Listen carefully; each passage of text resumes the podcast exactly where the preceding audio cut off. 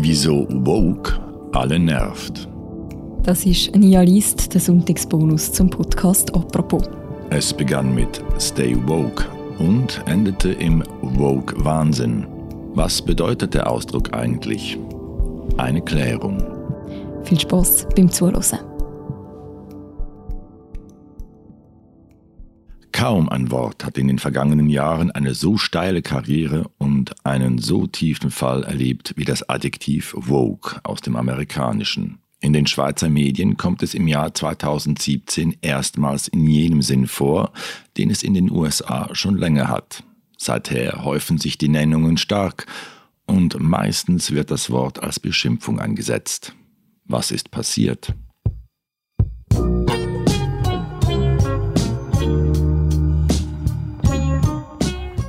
Oscar-gekrönten Film Get Out, einer Mischung aus Satire und Horror, wird der junge Afroamerikaner Chris von einer weißen Familie gefangen gehalten. Die hieß ihn zuerst willkommen, zeigte dann aber ihre finstere Seite. Es wäre also besser gewesen, Chris hätte besser aufgepasst, weshalb Regisseur Jordan Peele zum Beginn den Song Redbone von Childish Gambino spielt.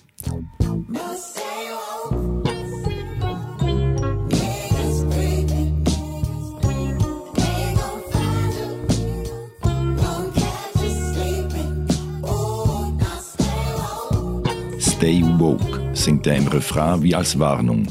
Bleib wachsam. Stay woke kommt aus der Variante des Englischen, die Afroamerikaner sprechen und verbreitete sich so in der Umgangssprache. Eine woke Person im ursprünglichen Sinn ist aufmerksam und scannt ihre Umgebung hinsichtlich rassistischer Diskriminierungen oder anderer systemischer Benachteiligungen. In den USA geht die Verwendung auf die 1940er Jahre zurück, als Ausdruck von Schwarzen für die Sensibilität gegenüber Ungerechtigkeiten. 2008 sang die Soul-Sängerin Erika Badu die Zeile I Stay Woke in ihrem Lied Master Teacher. Stay woke.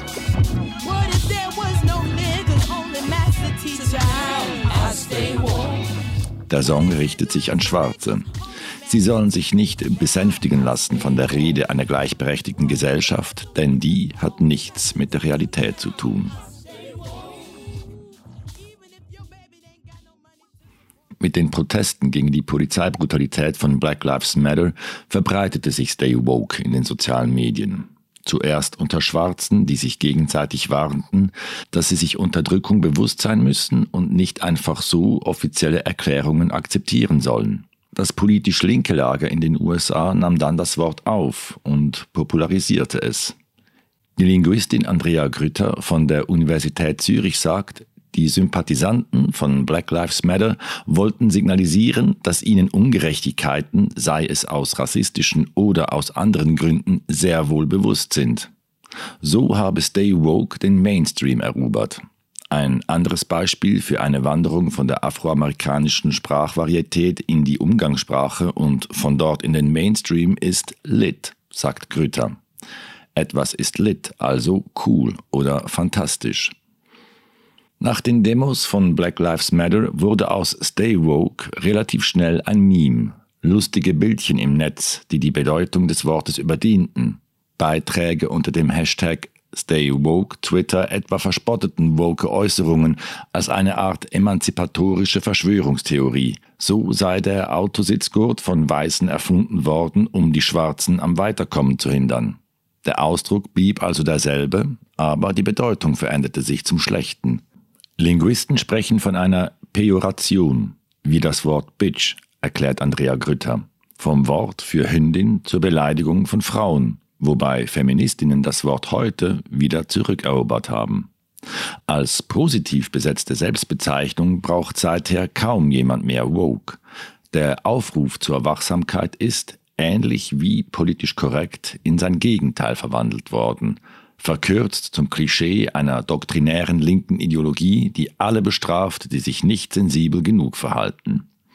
Die Vergiftung zum politischen Kampfbegriff Woke-Wahnsinn, Wokeness-Linke beginnt um 2019.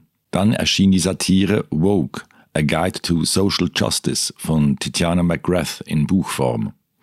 Bis heute veralbert der Twitter-Account die Wokeness als Islamismus der Linken, der die absurdesten Folgen hat. Jüngst etwa die Ankündigung, Jeanne d'Arc in einer Aufführung im Shakespeare-Theater in London als non-binäre Person zu zeigen.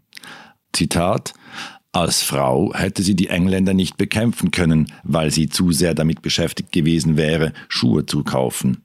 Zitat Ende. Bücher wie Counter Wokecraft oder What's the Matter with Liberals peitschen die Debatte zum Kulturkampf hoch. In den USA setzt das rechte Lager den Ausdruck als Kampagne gegen Institutionen ein. Wokeness und Critical Race Theory würden als Sündenböcke gebraucht, um missliebige Bücher und andere Inhalte, die Rassismus zum Thema hätten, aus Schulen und Bibliotheken zu entfernen, sagt Andrea Grütter. Critical Race Theory ist ein Konzept, das systemischen Rassismus mit der Gesetzgebung in Zusammenhang sieht, wird als solches an US-Schulen aber gar nicht gelehrt, so Grütter. In jedem Fall wird Woke so zur Beleidigung. Wissen die Feinde der Wokeness, was mit dem Wort gemeint ist?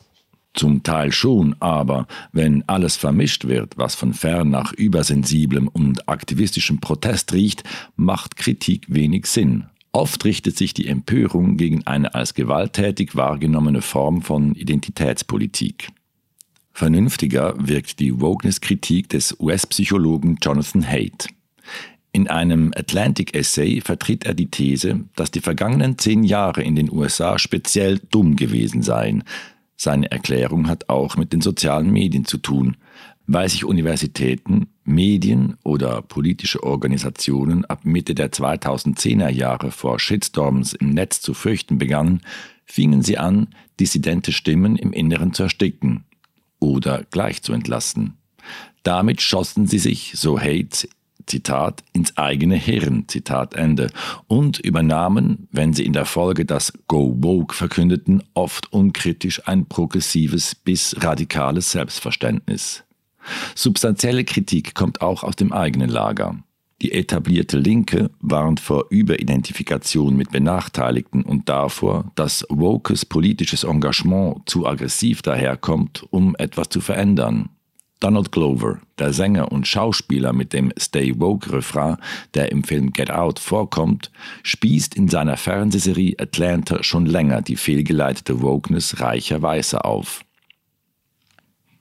Der deutsche Theoretiker Dietrich Diedrichsen argumentiert in einem Essay, dass man Wokeness in einem praktischen Sinn verstehen könne. Es ist, Zitat, die Fähigkeit zur Zusammenarbeit von aus unterschiedlichen Gründen verfolgten, bekämpften oder auch nur markierten Menschen gegen ein Regime, das permanent zwischen normal und anders unterscheidet. Zitat Ende. So gesehen lässt sich Wokeness wieder mit den ursprünglichen Bedeutungen von Stay Woke verbinden einfach in einem allgemeineren Sinn, als empathische Grundhaltung, vorangetrieben von der jungen Generation im Westen. Ihre Besonderheit besteht laut Dietrich Dietrichsen darin, dass sie nie gegen ihre, Zitat, zärtlichen und antiautoritären Eltern, Zitat Ende, hat kämpfen müssen, sondern sie hat an die politischen Ziele und Empfindlichkeiten der Eltern angeknüpft und dabei gemerkt, dass die gegenkulturellen Utopien nicht umgesetzt worden sind. Wokeness bedeutet in diesem Sinn, Benachteiligungen zu benennen, weil man allen ermöglichen will, das zu sein, was sie sein wollen. Wer hier für wen spricht und sprechen soll, ist damit noch lange nicht geklärt und übertreiben kann man dabei auch immer noch. Aber vielleicht kann man sich auf diese Art einen Begriff von Woke machen, jenseits von Wahnsinn und Ideologie.